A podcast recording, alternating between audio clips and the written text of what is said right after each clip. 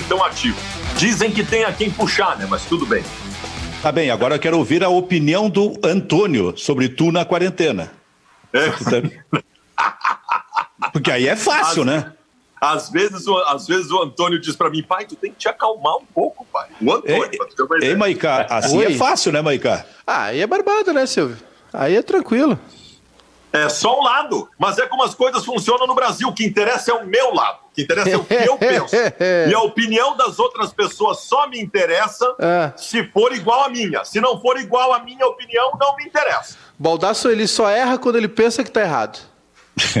Sabe que. E aí diz a famosa frase: eu também erro. Um dia eu tive uma reunião, Kleber. Eu tive uma reunião com o Ranzolin, né? Naquelas reuniões. O Ranzolin, vou dizer uma coisa para vocês, Armindo Antônio Ranzolin, que foi lembrado pelo, pelo André. André Henning, aqui que a gente falou sobre o assunto na, na sexta-feira, aqui, quando ele imitava o Ranzolin. O Ranzolin foi o maior gestor que eu, com quem eu convivi, que era um gestor de gabinete. Não era. Kleber sabe muito bem disso aí. Não era o gestor de rádio corredor, né, Kleber? Era gabinete. Então, quando ele chamava a gente para dar, com todo respeito, deve ter acontecido com todos vocês, uma puteada. Ele levava a gente na sala dele, dava a puteada e escutava, escutava quem estava sendo é, xixizado naquele momento, e quando ele saía, porque aí ficava toda a curiosidade fora. A começar por quem já estava mais perto da, da, da sala. Com, com, que feições ele vai sair da reunião? E aí, quando o Ranzolin chegava, terminava a reunião, Chegava na porta, o Armindo abraçava o cara, vai abrindo a porta, ele abraçava e começava a rir, como se a gente estivesse contando piadas naquele momento, frustrando a audiência lá fora. Não é. sei se tu lembra disso aí, Baldasso. Não, e o, e o Ranzolin tinha uma outra coisa maravilhosa como gestor. Para mim também, foi o melhor gestor que eu tive. O Ranzolin, ele tinha elogios a te fazer, mas ele não fazia. Ele aproveitava a reunião da mijada para te fazer os elogios. Então, se tu, se tu era chamado por uma reunião com o Ranzolin, a única coisa certa é que tu tinha feito alguma coisa errada, tu ia ser puteado. Mas poderia ser que ele aproveitasse para te elogiar pelas coisas certas que tu tinha feito em determinado momento. Então, sempre que alguém era chamado para uma reunião com o Ranzolin, ficava todo mundo na expectativa. O que, que esse cara aprontou? Era assim, Kleber? Eu, eu, tenho outro, outro gestor que, que mora no meu coração, que é o Flávio Dutra. O Flávio dizia uma coisa meio parecida com essa prática do Ranzolinho. O Flávio dizia assim: ó, nunca espere elogio. Mas o dia que tu fizer, der uma mancada, te prepara que tu vai levar um laço. te agarra que vai doer. Tu sabe que um dia, cara, eu tô lembrando agora, um dia eu tava numa reunião assim com o Rosolina né, e, e era assim, o Rosolina tava me cobrando alguma coisa. E a reunião, ela transcorreu e vieram outras coisas. Daqui a pouco eu não sei de onde eu tirei da minha cabeça e disse assim, Rosolina, preciso de uma gentileza tua, eu gostaria que tu me analisasse. Me analisa, por favor, Rosalino, para eu aprender alguma coisa. E aí o Armido cresceu mais ainda na parada, porque era um homem alto, e me analisou de alto a baixo. Quando ele terminou a é isto que eu penso, bem, daquele jeito dele. Quando ele terminou a análise, ele disse isso, aí eu disse o seguinte: muito bem, Rosalino, agora eu vou me conceder o direito de te analisar. e aí eu disse que pensava do Armido. Cara, mas eram assim, ó, reuniões que cada um de nós teve com o Ranzolin, que eram reuniões memoráveis, onde a gente podia falar, dizer as coisas. Sim, ele era maravilhoso. O Ranzolin teve. Uma vez eu fui reclamar de salário com ele. A minha condição era a seguinte: eu era estagiário da Rádio Gaúcha e eu ganhava 116 reais por mês. Mas quem. Eu, quem eu é... ganhava eu, eu ganhava 116 reais por mês. Mas aí, quem, é que, quem é que extrapolou no teu salário, cara? aí, aí o seguinte, aí eu fui contratado, eu fui contratado em determinado momento, dois anos depois, aí eu passei a ganhar 600 reais, que era uma uh, merda igual. Pô, mas olha, tu, não, mas, mas de 100 para 600, meu? 600, é. que, que, ano, que ano é isso, Baldasso? Em determinado momento, alguns meses depois, eu fui reclamado, meu, eu pedi uma reunião com o Ranzolin, eu fui reclamado do meu salário. Quando eu entrei na reunião, o Ranzolin, a primeira coisa que ele disse: Olha, Baldaço, a primeira coisa que eu tenho que te dizer é o seguinte: tu é o único funcionário desta empresa que teve 300% de aumento nos últimos tempos. Me quebrou no meio. Eu saí de lá achando meu salário maravilhoso e que eu era o cara mais valorizado da empresa. Isso é que eu defino, Kleber, como talento. Fabiano é um cara à frente do seu tempo, Silvio, porque o Fabiano ele foi durante dois anos estagiário da rádio, ganhando 116 reais. E, e nesses dois anos ele saiu de rádio escuta para repórter. Já tinha, tinha algum problema, tinha um pepino. Fabiano Baldasso, vai lá. Eu, eu, sabia que era, era seguro, vai lá que ele resolve. Né? Aí depois, ele, ele, ele como, repórter, como repórter e com um programa, titular de um programa, ele foi contratado não como repórter nem como apresentador, mas como produtor. Então ele estava sempre, sempre, em dívida. Aliás, a empresa estava sempre em dívida com o Fabiano Baldassi, assim ele ficou. Né? Júnior Maicá, consta, consta, Júnior Maicá, que o Kleber, altos. que era o coordenador de esportes do, do, da, do, do esporte da me rádio, odiava, portanto, me detestava. Por, portanto, era o coordenador de esportes do Baldaço, foi quem, por muito tempo, sustentou esse salário de 116 reais. É, ele é assim mesmo. O Kleber me odiava, Silvio Benfica me odiava, Fabiano Baldasso me odiava, eu, um dos, eu fui, um dos maiores, eu fui um dos únicos gremistas defensores de Fabiano Baldasso. Elogiava o Baldasso em 2011, e aí fizemos uma devassa claro. no Twitter do Baldasso, eu era o único silenciado no, lá no pessoal da Atlanta. Eu, canalhas, eu, eu vou te dizer. canalhas. Eu odiava, eu, eu, odiava a ti e ao Edu Santos. Verdade. O Edu, o Edu Santos. O Edu eu odeio eu até achava, hoje. Eu achava Baldaço uma máscara extraordinária. Ninguém era mais mascarado. Mas o Edu é insuportável, né? É insuportável. Se for analisar a fundo, não tem como aguentar o Edu, né? Não tem, só eu. Aliás, esse sábado nós fomos a Gramado é, trabalhar um pouquinho na live da Tequila Baby, que aliás foi, foi. Olha. Muito boa! Olha, o Silvio ontem deu uma olhada no YouTube, já estava com 80 mil visualizações. Oh. É, Tequila Baby, um grande número de fãs, enfim, o Duda Calvin é um grande cara, um, o pessoal todo lá, o, o James também. É, foi um lugar muito legal lá. Aí a gente estava conversando, voltando na estrada, né? Sempre lembrando uhum. todo mundo que a gente lá de máscara, todo mundo, né? Enfim. E aqui a gente está no nosso bunker, né? Esperando passar Sim. o inverno russo. E, e aí o Edu falou assim: não sei como é que vocês me, não sei como é que a gente dura tanto tempo, não sei como é que vocês me aguentam. Para mim e pro irmão dele, eu falei: olha, meu amigo, também não sei, não, não faço ideia do que está acontecendo, mas estamos aí, né? A, a, grande dúvida é como é que o Edu se atura, né? Aliás, eu, eu, é um horror para mim, porque eu tô se, eu, eu, eu, virei o ombudsman do Edu. Todo mundo quer saber do Edu, o que, que ele faz, por que, que ele é assim. Eu não aguento mais falar do Edu. Então é o seguinte, a famosa frase que a gente lembrou recentemente, me ouvi e gostei. Essa história envolveu Pedro Ernesto Denardim e Newton Azambuja, início dos anos 70, na Rádio Gaúcha, quando os dois fizeram testes para narrador esportivo. E aí o Azamba, o Newton Azambuja, ele não gosta de ser chamado de Azamba, ele narrava, ele tinha um tom parecido com o do Mendes Ribeiro. E aí levaram para os dois a narração do Pedro Ernesto e do Newton Azambuja. Quando ele ouviu do Newton Azambuja, o Ribeiro, ele disse o seguinte: Jorge Alberto Mendes Ribeiro, me ouvi e gostei. Contra, contratem o homem. Por consequência, Pedro Ernesto Denardim não foi contratado como narrador. que maravilha. Essa história é uma das mais clássicas do rádio. Tem uma frase, é, tem uma frase boa também que eu queria compartilhar com vocês, que é o seguinte: uma vez é, já é, amigos, né? A gente estava caminhando no corredor e o Kleber me olhou e falou assim: Tu sabe que a gente não gostava muito de ti, né? Tu sabe que a gente não gostava muito de vocês aqui, né? Eu falei assim, aí eu falei assim, eu tinha notado alguma coisa, uma animosidade, deu para perceber. Bom, mas é preferível assim, né? Claro. A, a, transparência é melhor. Mas olha só, quem está. A gente está na nossa live diária aqui na parceria do Grupo Bairrista com a RDC TV, com a transmissão do Bairrista FC, na televisão, canais 24, 524 da NET, e aí em todas as plataformas digitais do Bairrista e da RDC TV. Agora, quem espera encontrar nesse programa aquele, aquela pauta sóbria, fundamentada apenas no futebol, no momento em que não existe futebol, está enganado. Aqui é. vai encontrar daqui a pouco um programa que começa desse jeito Inclusive, estamos tomando é. bronca, Silvio, no, no WhatsApp, é. porque tem um áudio vazando. Tem alguma TV aí, alguma coisa. Tem vazando. alguma coisa. Isso, isso é verdade. Eu estou ouvindo aqui Eu, também. Talvez seja o Antônio aqui. Antônio, põe, põe o pause aí, filho. Vai ver lá no teu celular no quarto.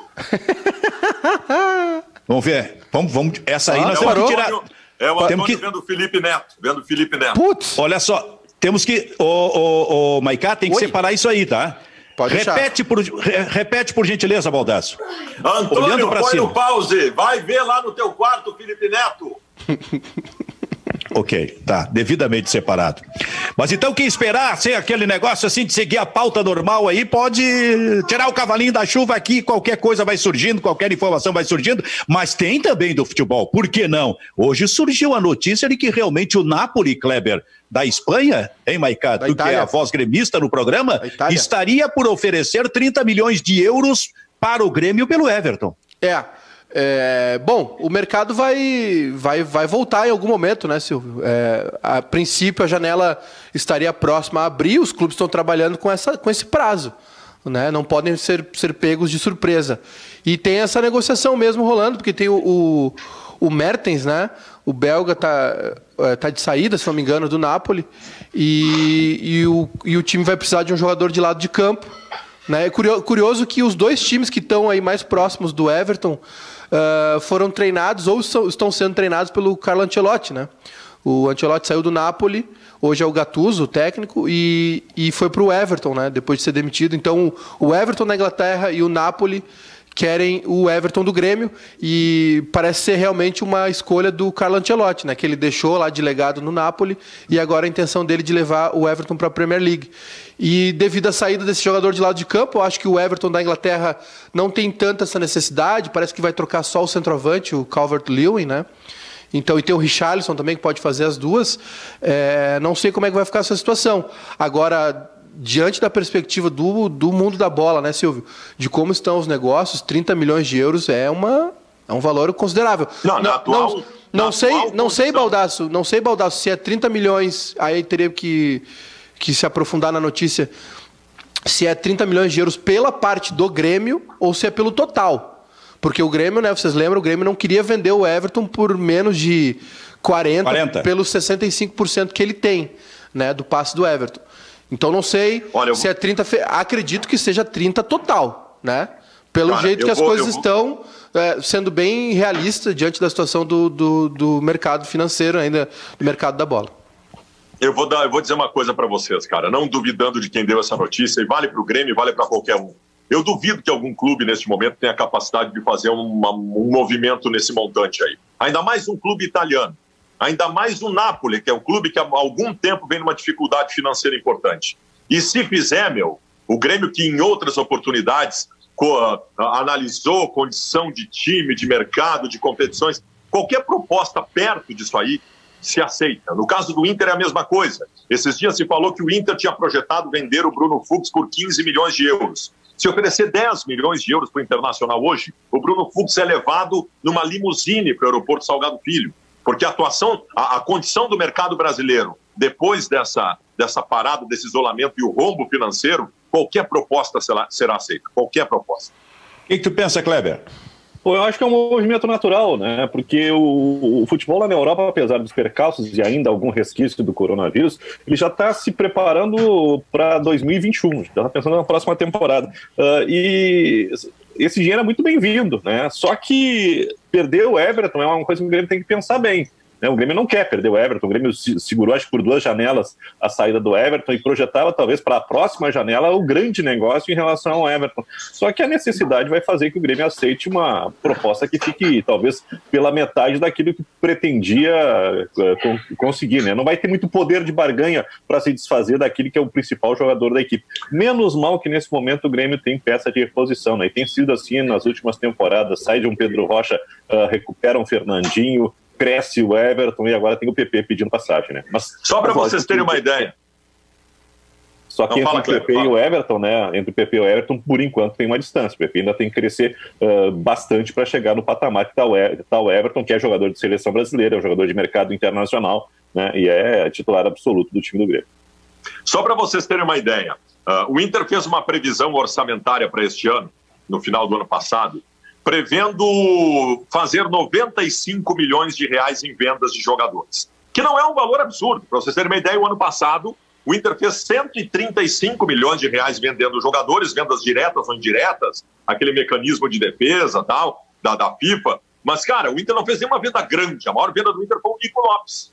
Então, assim, fazer 100 milhões de reais um clube grande vendendo jogadores não é nada estratosférico. Só que na atual condição, o Inter até já, já reviu uh, uh, o orçamento e está tá colocando que não tem como fazer 95 milhões de reais. Agora, esses dias surgiu a informação de que o Milan queria o Bruno Fux. Só para vocês terem uma noção, se os 15 milhões de euros pretendidos pelo Internacional se confirmassem, pode colocar na ponta do papel. 15 milhões de euros é 90 milhões de reais. Só com 15 milhões de euros do Bruno Fux, o Internacional, no meio do, do, do, do, redemoinho do furacão, quando achou que não ia ganhar mais um centavo, os 15 milhões de reais praticamente cumpririam a previsão orçamentária de venda de jogadores para essa temporada. Por isso que eu estou dizendo, o que aparecer para vender, esses dias eu entrevistei o Rodrigo Caetano, ele disse o seguinte, ele foi curto, grosso, direto, frio, calculista, e o torcedor não gostou do que ele disse. E ele disse o seguinte, nós não vamos contratar ninguém, nós, nós queremos manter o grupo até o final do ano e não vamos conseguir, porque nós vamos ter que vender jogador. E se vender jogador, não vai ser para comprar outro, vai ser para tampar o buraco. Vai por curto, grosso e direto, Rodrigo Caetano. Ah, e de acordo com o momento que a gente está vivendo, né, cara? Falta dinheiro, mais do que faltar, sai dinheiro o dinheiro de alguma forma desaparece, porque tu tá parado, né? tu não está faturando, tendo que pagar as contas. É uma situação complicada realmente para os clubes, não só brasileiros, até mesmo no exterior. E fica... Tá, mas aí eu te pergunto, eu te pergunto o seguinte: quem que eu ouço neste momento? O prefeito Marquesan ou o governador Eduardo Leite? O governador Eduardo Leite já deu indícios de que vê com bons olhos o retorno do Campeonato Gaúcho no mês de junho. O prefeito Nelson Marquesan deu uma entrevista ontem à Rádio Gaúcha, que ele disse que não vê nada no horizonte dele que apresente uma ideia de futebol antes de dezembro ou janeiro. E aí? Incrível isso, né? É, o que eu é incrível isso porque os dois, os dois, os, de alguma forma estão radicalizando.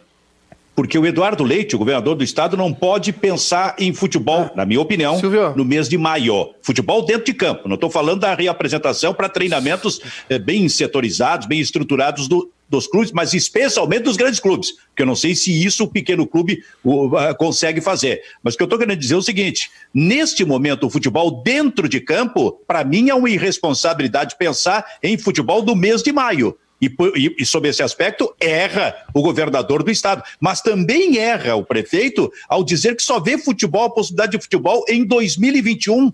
Quer dizer, também, é, é, é, digamos, Maicá, hum. radicalismo dos dois lados. Eu, é, Silvio, eu discordo um pouquinho. Eu acho é, que o Marquesan não foi tão radical assim. Eu acho que ele foi, talvez, das duas opiniões, a mais próxima da, da realidade, digamos assim. Por mais que pareça ser uma coisa muito uh, forte, né? Dizer que não, nós teremos, se tivermos futebol só no final do ano ou no ano que vem, mas eu acho que isso é mais próximo da realidade do que achar que a gente vai ter futebol em maio.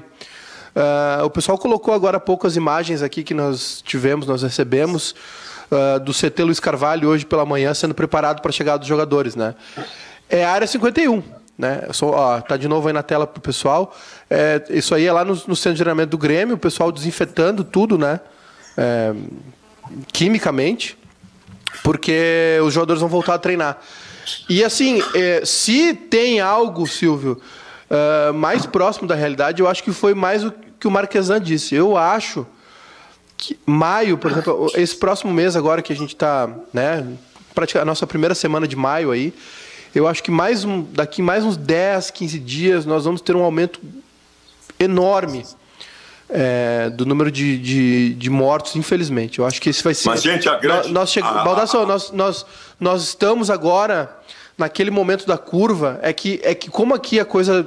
É, a gente teve uma, uma um imediatismo é, errado, porque assim, é, agora é que está começando o problema de fato no Brasil.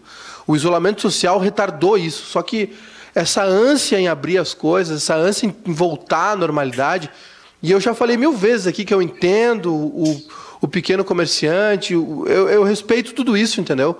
Não, não, não desdenho disso. Nós aqui, nós no Bairrista, estamos sofrendo com a, com a quarentena, com a pandemia, né? A gente não, é, enfim, é, é, é geral a coisa. Só que existe algo maior do que tudo isso, entendeu? E, e quando a gente vê mercados sendo reabertos, é, mercados que eu digo centros comerciais, enfim, Blumenau foi um exemplo clássico disso. Abriu um shopping com um saxofonista tocando, os comerciantes aplaudindo, o pessoal retornando, e teve um aumento exponencial. de, de casos que não tinham ocorrido ainda na cidade. Entendeu? Eu acho que o Grêmio e Inter vão, vão voltar a treinar e logo em seguida vão parar de treinar, porque não, vai, não vão suportar a pressão, porque agora o aumento de, de casos e de óbitos, fora o que a gente tem já é. de subnotificação, vai ser muito grande. Deixa eu, deixa eu fazer um cenário para vocês. Eu quero colocar uma, uma um, um cenário para vocês sobre o retorno do futebol em junho, por exemplo, jogar o Campeonato Gaúcho. Mas vamos pegar o Campeonato Brasileiro, por exemplo, ficar mais forte. Começa o Campeonato Brasileiro, portões fechados e, e, e o processo em andamento do, do contágio no Brasil. É, todos os jogadores serão testados pelos clubes semanalmente, diariamente, não sei. E aí acontece o seguinte: rolando o Campeonato Brasileiro, o Everton Ribeiro do Flamengo apresenta um teste positivo, mesmo que assintomático, afinal de contas ele é atleta, isso pode acontecer, ele pode nem sentir que está contaminado e está contaminado. E aí, Everton Ribeiro, qual é a orientação? Determinação do Ministério da Saúde. Quem está contaminado tem que cumprir quarentena. E quem conviveu com o contaminado também tem que cumprir quarentena. E aí? E aí o Flamengo? O Flamengo está fora do brasileiro? Termina a competição? Como é que faz? Isso, isso que não me entra na cabeça. E tem mais, tem mais, Baldaço. Numa situação como esta, o time que estava em campo enfrentando o Everton Ribeiro também vai ter também. que ir para a quarentena. Também. também. Né? São dois times. Envolve dois times. Olha, cara, é, é, um, é uma coisa assim que eu não sei. Sob esse aspecto, eu entendo o que o Maicá falou do Marquesan que se tiver que ficar entre o Marquesan e o Eduardo Leite nesse momento, o Maicá fica com o Marquesan, é, é ainda nem... que o Marquesan entenda muito que seja muito difícil futebol nesta temporada. Não é nenhuma é, escolha, é, aí... é, não é uma escolha mas política a... minha, eu só acho que o Marquesan está mais não, próximo... Não, é escolha política. sim, sim. Só para só esclarecer. É, é, a informação de uma autoridade. Eu acho que ele está mais eu... próximo da realidade. A gente ter, olha, quase não ter futebol esse ano do que ter agora em maio. Acho muito tá, pouco tá bem, provável. Mas, tu, eu, acho, eu acho que tu tem razão. Eu tendo a concordar contigo e também acho que a realidade do Marquesan talvez esteja mais próxima do que a do Eduardo Leite. Mas eu vou dizer uma coisa para vocês: se não voltar futebol em 2020, o rombo vai demorar cinco anos. Ah, sim. De cada de gra grandes clubes vai demorar cinco anos para recuperar. E, cinco e, anos. e, e pequenos quebram. quebram. Pequenos vão quebram. fechar. Jogadores pequenos vão ficar no completo desemprego, abandono, numa situação que já é complicada para eles e que só vai, Kleber Grabowska, piorar. É, eu estava acompanhando nesse final de semana, trocando uma ideia com o Marco Aurélio Souza, lá que está em São Paulo. Lá em São Paulo e no Rio de Janeiro a situação é completamente diferente. E, e, e ouvindo também o Pedrinho na Sport TV, né, existe muita crítica a respeito dessa decisão da dupla Grenal de voltar ao treinamento. Eles acham inconcebível que a coisa volte. Só que a gente tem aqui no Rio Grande do Sul uma situação mais tranquila em relação ao centro do país. Né? Só que a gente está se preparando para o pior e as pessoas não estão percebendo isso. Há pouco o Júnior falou, da, vai chegar ao final de maio, início do junho, de junho, quando está se prevendo a bola começar a rolar, a gente está vivendo uma situação completamente diferente, muito mais caótica do que tem hoje. Então, para que voltar aos treinamentos agora se tu não tem a segurança de que o campeonato vai ser uh, resolvido, né? Então a gente está fazendo as coisas de uma maneira meio precipitada. Eu acho que primeiro tem que se ter a segurança de que a situação está sob controle e depois chama os jogadores. Não, primeiro chama os jogadores, depois a gente vai ver o que vai fazer. É bem provável que aconteça o que aconteceu com o esportivo. Vão treinar durante alguns dias, pá, não vai dar para continuar, não tem condições de começar a, a competição. A gente tem uma reunião amanhã entre o governador Eduardo Leite e o presidente da federação, Luciano Oxman, né, e baseado em cima do que receber de informação e do quadro que o governo está uh, ah, montando da, na última semana e projetando para os próximos meses, essas informações serão passadas quarta-feira para uma, uma videoconferência com os presidentes dos clubes da primeira divisão do Campeonato Gaúcho. E aí se estabelece se o gauchão começa ou não. Eu estou achando muito arriscado. Vai, vai se iniciar um trabalho que não vai concluir. E o quadro lá mais adiante de começar campeonato brasileiro, olha, eu acho que o, o Marquesan está mais perto da realidade. Só que aí eu pergunto, se o Marquesan tem essa ideia de que o futebol é inconcebível né, no atual momento, por que liberou os, os treinamentos? Né? Acho que a gente está tá, tá, faltando lógica no nosso processo. É, é que, é que eu é acho que eu, que eu acho que é, eu acho que falta uma, um posicionamento mais claro é, dos, até dos clubes também, sabe? Porque assim, se, se a gente for analisar pelo lado é, esportivo da coisa, os jogadores, não, a não ser que eles tenham uma lesão muito grave, eles não ficam 50 dias sem, sem treinar, né? nem nas férias de, de verão, e mesmo com uma lesão, uma lesão de joelho, enfim, começa aquele processo de fisioterapia. Né?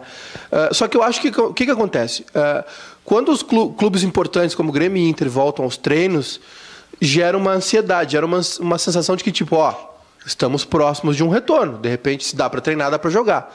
E são coisas totalmente diferentes, né? São totalmente diferentes. Um treinamento, por mais que a gente tenha visto as imagens hoje, que né, é uma dificuldade isolar tudo, limpar tudo, enfim, é um processo quase de, né, como eu falei, quase de área 51 ali, os caras todos de branco ali, limpando todo o CT. Chernobyl! Chernobyl, é, Chernobyl. é Chernobyl total. Só que o que acontece? Os caras vão treinar em turnos diferentes, isolados, dois metros, três metros de distância, não vão ter contato.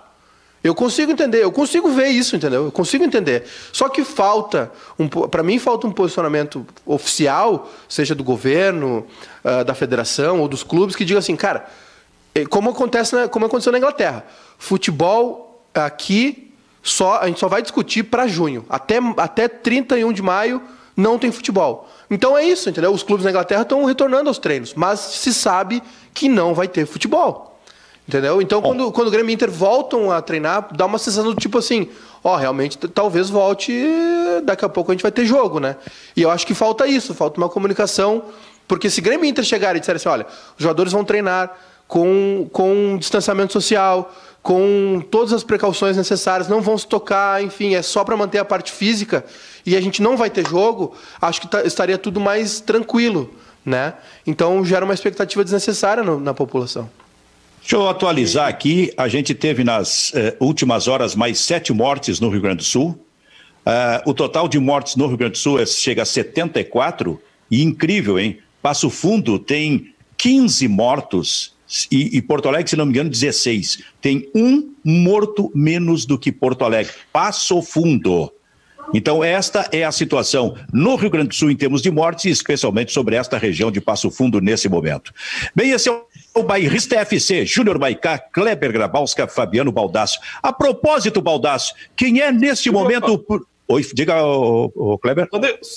O, o, o Júlio está falando a respeito de posicionamento dos clubes, né? A gente vê o Palmeiras entusiasmado com a, com a possibilidade de voltar aos trabalhos, o Flamengo mobilizado nisso, o Grêmio Internacional voltando aos trabalhos. Tem dois clubes que tiveram posicionamentos que eu achei bem interessantes. O Botafogo, através do, do Carlos Augusto Montenegro, que foi ex-presidente e é integrante do conselho gestor, ele disse o seguinte: ó, prefiro perder por VO do que colocar em risco a vida dos meus atletas. Né? O Botafogo é completamente contrário à volta do futebol no atual momento. E o Santo André, que é o time de melhor campanha no Paulistão, né? que dividia o primeiro lugar à frente do Palmeiras, que teve um prejuízo enorme, porque não conseguiu segurar os seus jogadores, corre até o risco de perder o técnico. O Santo André disse o seguinte: ó, nós só vamos voltar aos trabalhos quando a Federação Paulista oficializar e anunciar a data de recomeço do Campeonato Paulista, porque nós não temos dinheiro para manter um grupo apenas treinando. Eu acho que são duas posições diferentes, mas que convergem para o mesmo, mesmo estado. Né? O Botafogo uh, não quer jogar porque corre, corre o risco, acha arriscado jogar, né? até mesmo voltar aos treinamentos, e o Santo André por uma realidade que acho que é a da maioria dos, dos clubes do futebol brasileiro. Né? Bom, então a pergunta que eu ia, Kleber, fazer para o Baldaço é a seguinte: O Baldaço, do alto dessa tua compreensão, entendimento sobre futebol, quem é o melhor jogador do futebol gaúcho no momento? No momento, cara, no momento, no momento, Benfica, eu joguei, Não, eu joguei bola com o Antônio no pátio de casa aqui, eu ganhei um jogo dele de 10 a 7. Eu é então, tu, então. No momento, no momento sou eu. Tá, mas tu não andou falando alguma coisa aí que o Edenilson é o melhor jogador nesse momento? Eu disse esses dias. Fizeram uma pergunta: qual o melhor jogador da temporada no Rio Grande do Sul? Melhor jogador do momento. E eu disse que é o Edenilson. E eu, aliás, eu complementei dizendo que o Edenilson para mim, há dois anos é o melhor jogador do futebol gaúcho. Aí os gremistas enlouqueceram, dizendo que é o Everton, e botaram tudo que é lugar esse meu negócio, dizendo que eu sou maluco tal, como se tivesse que fazer alguma coisa para comprovar que eu sou maluco, né? Mas tudo bem. Eu acho o Edenilson até a parada, né? No momento, ninguém, né? Mas, cá, pra ti... Negócio, né? É. E, Silvio, só faltava querer que o Baldasso elegesse um gremista como o melhor jogador do momento, né? Bom, As pessoas também não têm noção, né? Não, Nesse mas esses caso... dias, tu sabe, o Benfica, esses dias fizeram uma enquete que era o seguinte: qual é a seleção do século da dupla Grenal? Deste século, de 2000 para cá. Meu, certo. de 2000 para cá, o Internacional ainda é o clube mais vitorioso do futebol brasileiro. De 2000 para cá, o Internacional ganhou os principais títulos da sua história.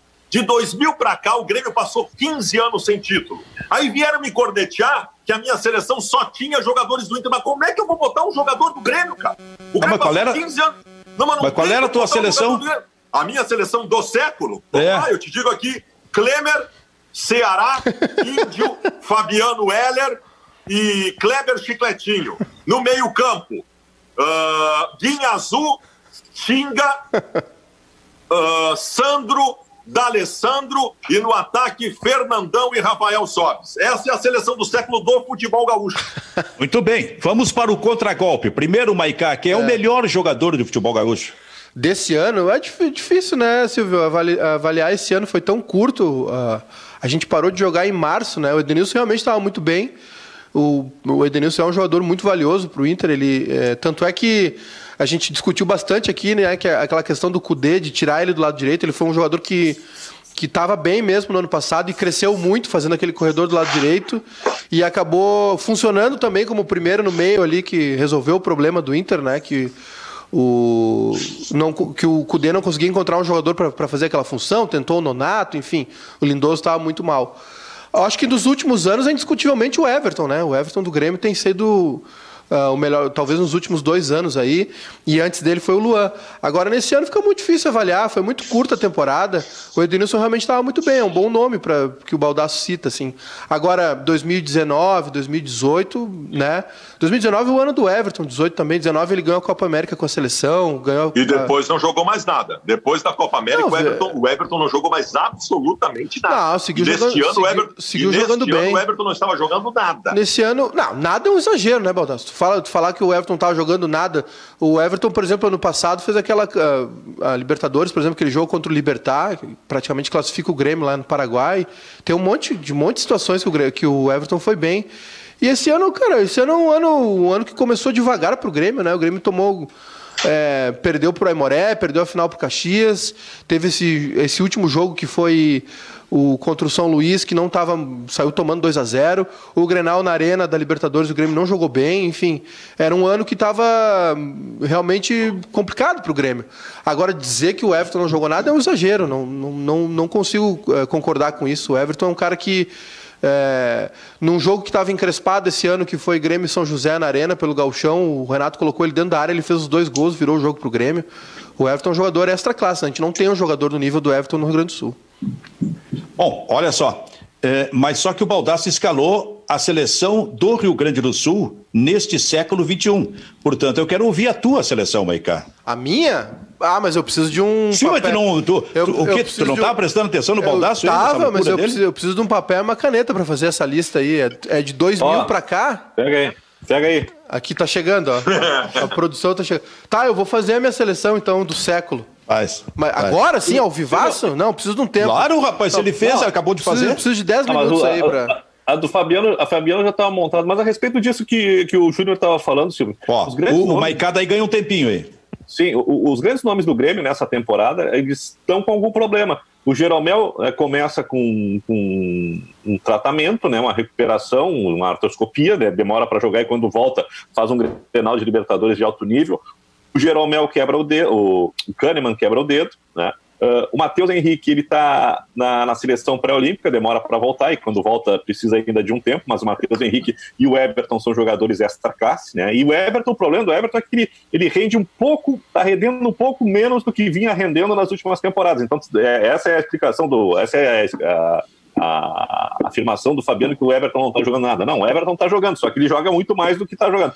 O começo de temporada desses quatro nomes, né, ele não é no, no, nível que a torcida do Grêmio está acostumada. Além disso, tu tem o Jean-Pierre, né, que depois de cinco meses volta a jogar. Eu estou dizendo, eu estou achando que o PP é o grande nome do Grêmio nesse começo de temporada. É, e, e esquecesse do Michael, que também não conseguiu é. dar resposta ainda nessa temporada. Ô, Maicá! Tá, Oi. O Michael pra... só está esperando o Jean-Pierre ficar pronto para sair do time. Então, para fechar esse capítulo, então, Maicá. Ah, tô montando a minha um... seleção aqui, Céu. Entra, entra na brincadeira aí. Tô montando a minha seleção aqui, tá? Tá. É, me falta um. Tô vendo aqui um lateral direito.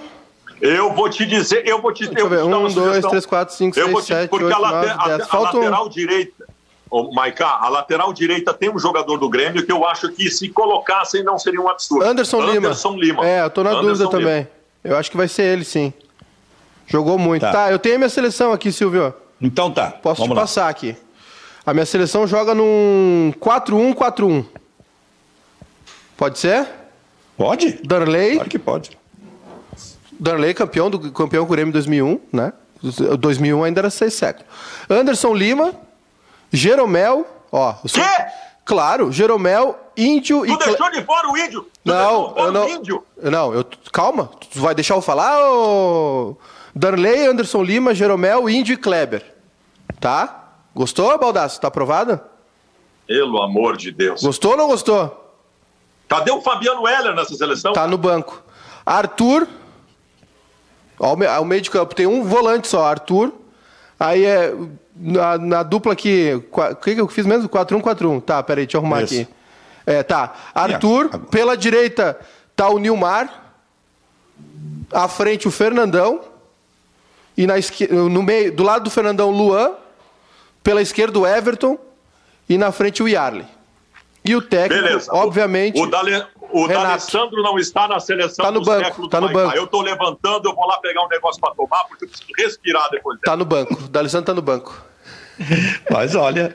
Ficou bom o time ou não ficou, Silvio? Vou repetir aqui, ó. O homem, o homem abandonou, rapaz. Vou repetir aqui que voltou, o Baldasso. Voltou. Vou repetir que o Baldasso me interrompeu. Danley, tá. Anderson hum. Lima, Jeromel, Índio e Kleber. Meia, meia zaga. Sim. No meio de campo, Arthur, né? 4-1-4-1. O Arthur na frente, né, né, no, no 1 ali, entre as linhas. Aí uma segunda linha com o Nilmar pela direita, Fernandão, Luan e Everton. E na frente o Yarley. E o técnico, obviamente, Renato Portaluppi. Tu botou o Luan e não botou. Cara, o D'Alessandro é um dos maiores jogadores ah, para de chorar, Baldasso. Para de chorar, Baldasso. O mundo não é, o mundo não é só o Inter. Tu ia pra cadeia. Que cadeia? O Luan, o, cadeia o Luan, o Luan, o Luan 2000, 2016, 2017 deitou. Podia botar ele de centroavante, se fosse o é, caso. O, o D'Alessandro tá deitando há 10 anos. Não, tá bem, mas Posso ele tá ali. Só... É? Posso fazer uma pergunta pro Maicá? Quem, quem eu colocaria nesse time aqui que não que antes do D'Alessandro eu colocaria o Tyson nesse time? Fala, Clebinho. Tá. Fala, Kleber. E o, e o, e o Sobs, hein? Não, o Sobs pra mim não, não entra nesse, nesse time, ele não joga. O Sobis não está na seleção do Baldaço? Não, não está. Ah, o so, não, o Sobis está na minha seleção do Inter de todos os tempos. Como não estaria ah, na seleção Mas não está do século XXI, então. Tá, Sobis e Fernandão. Tu botou, tu botou aí? Sobis e Fernandão. Sim, o, o, Essa seleção que tu... Na, na, naquele exercício que a gente fez, aquela brincadeira que a gente fez na seleção brasileira de todos os tempos, teu ataque é Pelé e Sobis. Vocês não lembram? Olha aqui, deixa eu só dizer uma coisa. Tem um jogador que entraria aí, o, o é, entrando mais com um pouquinho mais de seriedade, se for possível, nesta seleção do Maicá, é. que jogaria nessa seleção. Tinga, Tinga, ao invés de Arthur. Pela, Tinga jogou duas. demais no Grêmio é. e jogou demais no Internacional. Exatamente. Mas entre. É que, é que tinha muita gente boa na frente, né? Não, é bota no lugar do Arthur. Não, aí não dá. Aí o Arthur acho que jogou mais. O Arthur jogou um ano no Grêmio, cara. É, mas Ele jogou, jogou demais nos dois. Muito. Kleber, decide essa parada aí.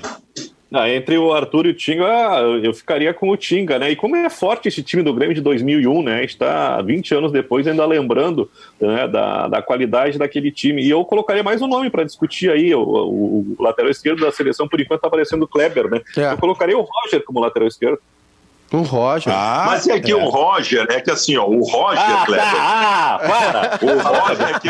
Não, não pode. É só do Inter. Não, não, não, é só, só do Inter, não pode, não, não, pode. Não, ouçam, ouçam. O Roger. Rubens Cardoso. 21, o Roger do século XXI não era mais lateral esquerdo. É, o Roger era. era. zagueiro pela esquerda. Não era mais. Por isso que eu não, não, não levantei essa discussão. O... Mas eu gostaria Aliás... de ouvir os amigos Benfica e Kleber Grabowska sobre uma seleção deste século da dupla Grenal não ter o D'Alessandro. Aliás, o, posso, o Rubens. Eu, posso deixar isso passar. O Rubens Cardoso é, campe... também no mesmo, mesmo caso do Tinga, né? Campeão nos dois. É, o, o D'Alessandro eu colocaria no lugar do Luan porque o, Luan jogou muito, é bom que se diga isso. Isso até me remete para um outro assunto que eu quero colocar em seguida para vocês aí. O Luan jogou muito, especialmente no, em 2017. Eu vou dizer uma coisa. Mas o, D'Aless, o D'Alessandro jogou vários anos seguidos e ganhando muitos títulos vou, com o Internacional. Vou dizer uma coisa forte para vocês. Antes do D'Alessandro nessa seleção veio o Juliano. O Juliano foi o melhor jogador Pelo da. Amor de o Deus, Juliano cara. foi o melhor jogador Pelo da Libertadores de 2010. Claro, né? É evidente, Juliano, tu, tu, tu, bota o Mauro Galvão, os jogadores do Inter que tu coloca são os que jogaram no Grêmio. Mauro Depois Galvão pode aparecer. Não, não é isso. não, não é isso. eu Não, nada a ver. Eu respeito muito o D'Alessandro, acho que ele joga muito, mas eu acho que nessa turma aqui ele tá um pouco abaixo, só isso. Ele é um, ele é um grande líder. Maiká. Ele é um cara que. Ele é um grande líder, é um cara que sabe ser ídolo, porque não é moleza ser ídolo. Tem um monte de responsabilidade. Só que nesse meio de campo aqui, com o Fernandão, o Luan, o, o Juliano também, eu acho que o D'Alessandro ele tá, ele tá no time, mas ele não é titular. Para mim é Fernandão e Luan ali junto. Tu tá bem, Maiká? Coloquei o Yarley de centroavante também. É um, é um, olha aqui, ó. Tu, aqui, ó. Um, tu tá bem? Tu tá bem, Maiká? Um, dois, três, quatro. Tem cinco colorados na minha seleção. Cinco não, jogadores não, não. do Inter sobre esse, seleção. Sobre esse aspecto é mais racional. Quantos, quantos, umas, quantos gremistas tinham na tua seleção, tem umas, loucurinhas, tem umas loucurinhas que tu fizesse, por isso que eu estou perguntando se tu no, tá bem. Eu acho que o, melhor, É que o D'Alessandro... Não, é, é, que o D'Alessandro é o seguinte, o D'Alessandro é um grande jogador. Foi, é um grande jogador ainda é um grande jogador, mesmo com a idade, para ver como o D'Alessandro é craque, ele com a idade que ele tem, ele ainda desequilibra, ainda faz coisas dentro de campo mais do que qualquer um jogador com 20 e tantos anos. Só que eu acho que depois da Libertadores 2010, tem um ano, acho que 2013 é um ano que ele joga muito, né? Depois, cara, depois ele sai do Inter, volta, a idade chegou para ele, é só isso. Nesse século, não, o é que o D'Alessandro, cara, discutir o D'Alessandro com o Colorado é discutir o Renato com não. o gremista, entendeu? É, são, são coisas é, é, é diferentes. E eu vejo o D'Alessandro como, como jogador. Né? Eu, não, eu, eu, eu, eu vejo o cidadão do Alessandro como um grande cara. O D'Alessandro é um grande cara. E é um, e é um negócio que ele tem uma característica que também é dos argentinos, que eles sabem ser ídolos. Né? Não é só por Você está seu... chamando o D'Alessandro de marqueteiro, Maicon? Não tô, não tô. Não, não, não, não tô, Baldasso. Tu tá, não tô, tu tá entendendo errado. Tô falando sério, tô falando 100% sério. O D'Alessandro é um grande cara, é uma bandeira do Inter. Só que eu acho que nessa, nessa, nesse século foi o, é o século que, que chegou a idade para ele, infelizmente. Este século, não, mas é o século que ele chegou com 27 anos de idade, Maicá. Ele chegou no Inter em 2008. Então, cara, ele mas chegou tá, no auge da carreira. Mas tá tudo bem. Aí tem aquele, tem aquele ano que ele se desentende com o Tite, não joga bem. Aí 2010 ele é campeão. Claro.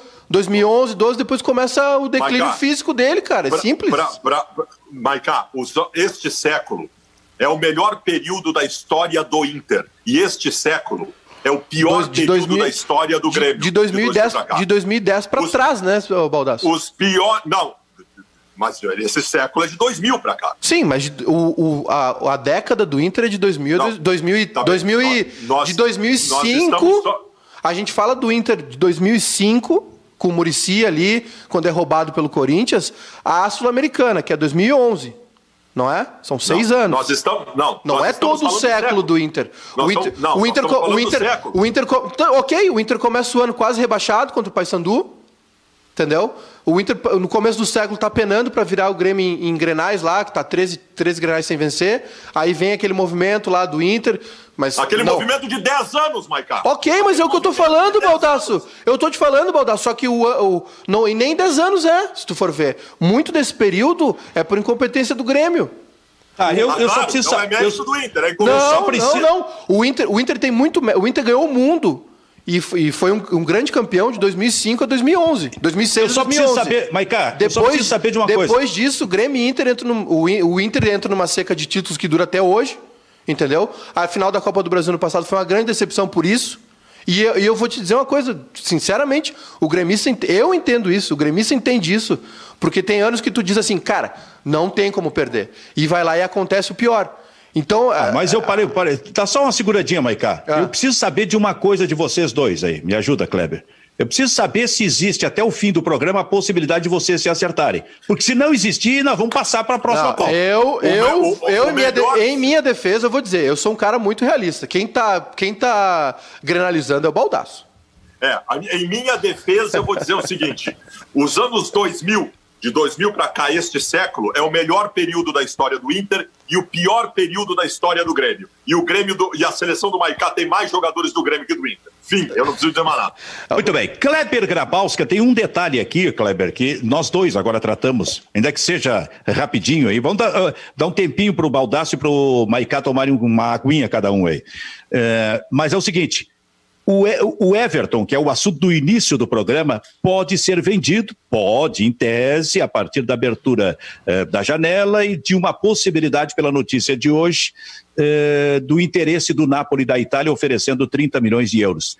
Eh, e aí isso começa a ser discutido. Esse é o valor ou não é o valor? Eu vou dizer uma coisa aqui, hein, cara. O Grêmio, em seguida, até porque se passar mais o tempo não vai conseguir vender até em função da idade, né? Talvez seja na próxima janela. O Grêmio vai ter que vender o Everton, Kleber. Sabe por quê? Porque se não pode acontecer com o Everton, ele ficando aqui, o mesmo que aconteceu com o Luan. Isto é, todos estes jogadores têm o foco, assim como o foco central, ir para a Europa. Não ir para lá é uma frustração imensa que faz com que o jogador naturalmente acabe não vou dizer se desinteressando, mas a qualidade técnica dele, a qualidade de superação acaba caindo, como aconteceu com o Luan. Então, este é um dilema para o Grêmio, Kleber. É, e perde o foco, né? O jogador perde o foco. Eu acho que foi justamente isso que derrubou o Luan aqui no Grêmio, né, Silvio? Uh, que até uma inimizade, não, né? Mas um, um desgaste dele com o Renato Portaluppi, porque o, Renato, o, o Luan fez aquela excelente temporada de 2017, foi o craque das Américas, li, uh, decidiu uma Libertadores em favor do Grêmio, foi peça decisiva naquela, naquela Libertadores, principalmente nas finais, nos jogos contra o Lanús. Só que o, o, e o Luan tinha o foco de ir para a Europa e ir para a Copa do Mundo. Me lembro de um, de um jogo em do Engenhão. Ele me botou a baba para jogar contra o Botafogo no sábado à tarde e o Luan foi, eh, pediu para jogar porque o Tite ia pro, pro Engenhão. Até hoje a gente não descobriu o que, que o Tite foi observar lá no Engenhão. O né? Arthur? É, podia ser, né? Uh, e, e como não foi convocado, o, o Luan meio que perdeu o foco. E eu acho que isso, eh, eu não sei se vai, vai ter a mesma dimensão na cabeça do Everton. Acho que o Everton é um jogador mais preparado, mas sem dúvida nenhuma. O, o, o jogador profissional é movido a desafios, né? E quando uh, percebe que não vai atingir aquilo que tu, que tu planeja, que tem como sonho de, de realização, uh, tem um desânimo. E o Luan, acho que foi isso que, que, que atrapalhou o rendimento dele. O Everton, acho que é um jogador que tem um pouquinho mais de cabeça, mais mais assessorado. E eu acho que, por, por menor que seja a proposta e por menos uh, protagonista que seja o clube lá na Europa, eu acho que o Everton vai aceitar a proposta, não vai fazer que nem o Luan, que não quis ir para a Rússia, que não quis ir para uh, a Fiorentina, né, que foram os clubes que estiveram mais próximos de contratá-lo, porque eu acho que o Everton tem potencial, que estando lá na Europa, de pular um, um degrau para um time maior. Pessoal, morreu o Aldir Blanc da enorme parceria com João Bosco, um dos grandes compositores do país. Aliás, morreu por Covid-19. 73 anos de idade. Sabe que na sexta-feira me deu, como dizia o Santana, um cutuco e eu lembrei da Elis Regina cantando O Bêbado e Equilibrista. Aliás, parênteses, alguns programas aqui, Maicá, uhum. nós de alguma forma falamos do Aldir Blanco quando a gente lembrou do Mestre Sala dos Mares. Sim. Sim, grande o samba, Mestre né? Estrada dos Mares, em função daquela história uh, do, do, do, do, do gaúcho João Cândido, em 1910, na Revolta da Chibata, lá no Rio de Janeiro. Pois o Aldir Blanc com o João Bosco, ele compôs em 1979, 1979, o Bêbado e a Equilibrista, que a Elis Regina imortalizou como uma, uma das grandes interpretações, uma das grandes músicas do Brasil. Interessante, 79 era o ano da anistia, os brasileiros exilados começavam a voltar, como Leonel Brizola, é, como Fernando Gabeira, como o governador pernambucano Miguel Arraes, como o Betinho, o irmão do Enfio, que é, é, referido na música, o bêbado e a equilibrista, e que depois de voltar para o Brasil, o Betinho, ele fez uma obra extraordinária no combate à fome, aquela figura frágil no combate à fome em todo o país. Betinho, que era outro que estava exilado e imortalizado também nesta música. Pois o autor dessa música, um gênio, Aldir Blanc, morreu de Covid-19 eh, nas últimas horas, nesta madrugada, aos 73 anos de idade, gurizada. Eu quero mostrar, Silvio, esse disco aqui, ó eu mandei a foto aí, mas vou aproveitar aqui, que é, um, é o disco do João Bosco, que talvez seja o, o, o, primeiro grande trabalho do João Bosco, que é todo músicas de João Bosco e letras de Aldir Blanc. Aqui tem, por exemplo, o Mestre Sala dos Mares, que a gente se referiu na semana passada, De Frente para o Crime, que é aquela famosa, tá lá o corpo estendido no chão, Dois para lá, Dois para cá, que também ficou imortalizada com a Elis Regina. Tem Kid Cavaquinho, e tem. Qual é a outra que tinha? É, mas basicamente essas aí. São, são muitos sucessos, né? Numa parceria que, que rendeu demais, né? E o Aldir Blanc é uma, uma peça fundamental na, na, na, na, MPB. E hoje também faleceu o ator Flávio Miliarte, né? Com 85 anos, foi encontrado uh, morto no seu sítio lá no Rio de Janeiro que fazia parceria com o Paulo José famo no famoso seriado Shazam, Xerife e Companhia, que começou lá no início dos anos 70, depois que eles brilharam fazendo essa dupla numa novela chamada, se não me engano, Meu Primeiro Amor. O que, que ia dizer Super, aí, Baldasso? Super Manuela. Pois é, isso aí daí uhum. nós temos que buscar. E, que, e, e, como é que é o nome do autor, do, do, do, do, do, do autor carro, da novela? Não, do carro que o Shazam e o xerife usavam. Não, o nome do carro? É.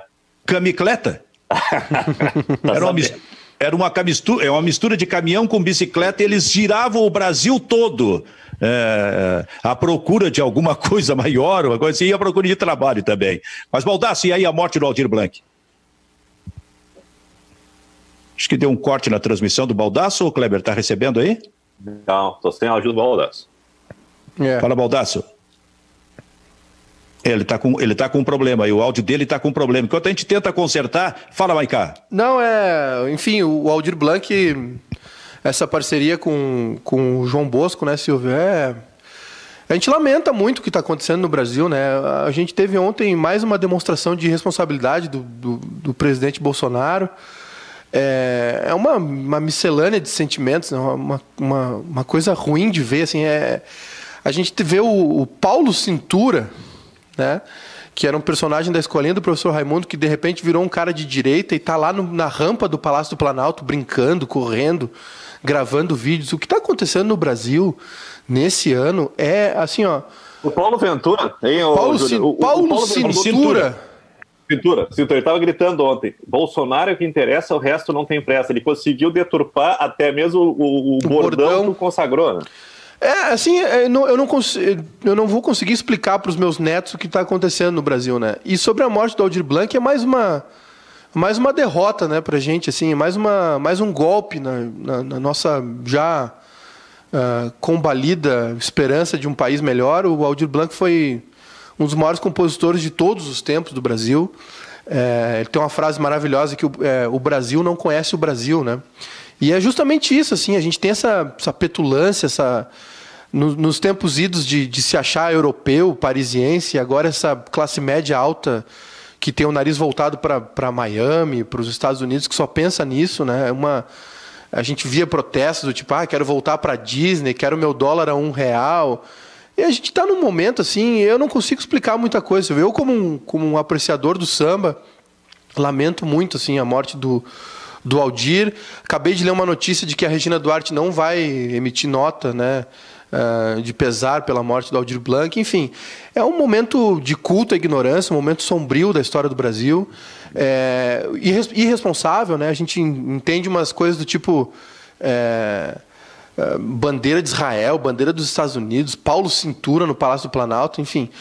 Não dá para explicar o que está acontecendo. Eu só lamento muito, assim. Eu estou evitando qualquer tipo de noticiário, qualquer tipo de, de leitura, porque realmente está me fazendo mal esse momento do Brasil. E é muito Sim. triste que a gente tenha uma pandemia histórica, global, e nas mãos de um irresponsável como o Bolsonaro. Bom, fala, Baldaço. Tá me ouvindo bem agora aí? Sim.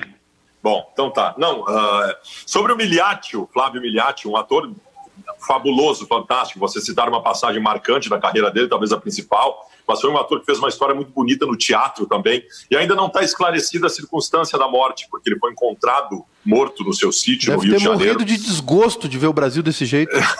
pode ser, pode ser, pode ser. E sobre o Aldir Blanc, bom, nós temos mais uma, uma das grandes figuras da brasilidade nos deixando. Nos deixou há pouco tempo Moraes Moreira, que era outra grande figura nesse sentido também. Só, só lamentar, né? Só, só para sublinhar, como disse o Maicá, esse momento sombrio, a gente perdendo tanta gente importante. Lembrando do Aldir Blanc, eu estou com as imagens na memória dos últimos 20 dias, mais ou menos, quando ele estava num hospital e a filha dele, com a ajuda de músicos, eh, de jornalistas, ela fez uma campanha porque precisava encontrar um leito para o pai e aí foi encontrar esse leito num outro hospital, se não me engano, no, Hospital Pedro Ernesto, no Rio de Janeiro. Mas ele estava exatamente eh, afetado já pelo coronavírus e morreu disso, Aldir Blanc. Bom, uma e cinquenta e quatro, nós temos dois minutos de programa, Kleber. Passou rápido, hein? Rápido, é, rápido. A, discu a, discussão sobre a seleção do século da dupla Grenal rendeu bastante. Não sei se a gente vai chegar a um consenso. Acho que não. Eu, só, eu, só, eu só, queria dizer uma coisa, tá? Eu, eu, eu não tenho culpa. É que não vai ser nem, não vai ser nem nesse século nem no próximo. Eu não tenho culpa. O Baldasso me acusou de ter mais jogadores do Grêmio do que do Inter. Eu não tenho culpa se ele colocou o Sandro na seleção é. dele e não colocou o Arthur. É. Né? Não é culpa eu minha. Acho... Eu acho, eu acho que essa ideia do Benfica foi péssima. Eu acho que fez com que o programa perdesse em qualidade porque as coisas que o Maicá disse, eu repito, num país sério, daria um processo criminal bem forte. É que eu não consigo, com, com vocês dois, eu nunca consigo ter certeza se vem coisa boa ou se vem loucura, para não dizer alguma outra coisa assim, né?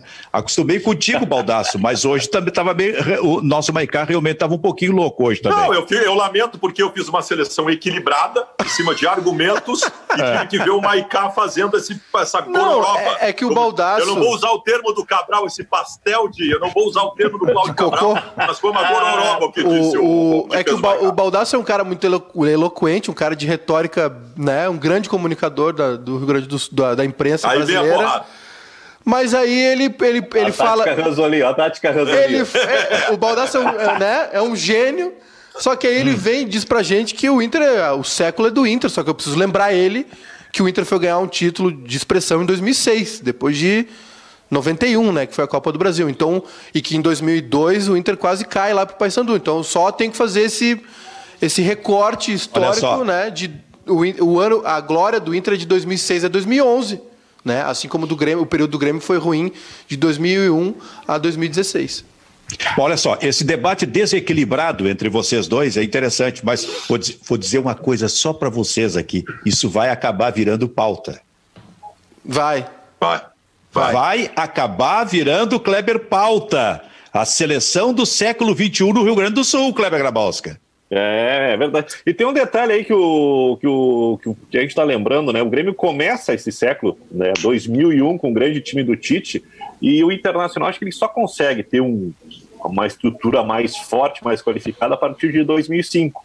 É. E os últimos anos são do Grêmio. Então tem uma alternância aí. Talvez a gente tenha uma lembrança muito mais forte das conquistas recentes, mas é bom lembrar que o, que o, o, o excelente trabalho do Tite lá na largada. E depois a importância que o Murici tem dentro do Internacional, 2003, 2005, fazendo grandes trabalhos. Estou pensando em seguir com esse debate amanhã. Muito bem, Kleber, Baldaço, Maicá, fica por aqui o Bairrista FC. A gente volta amanhã. Tchau.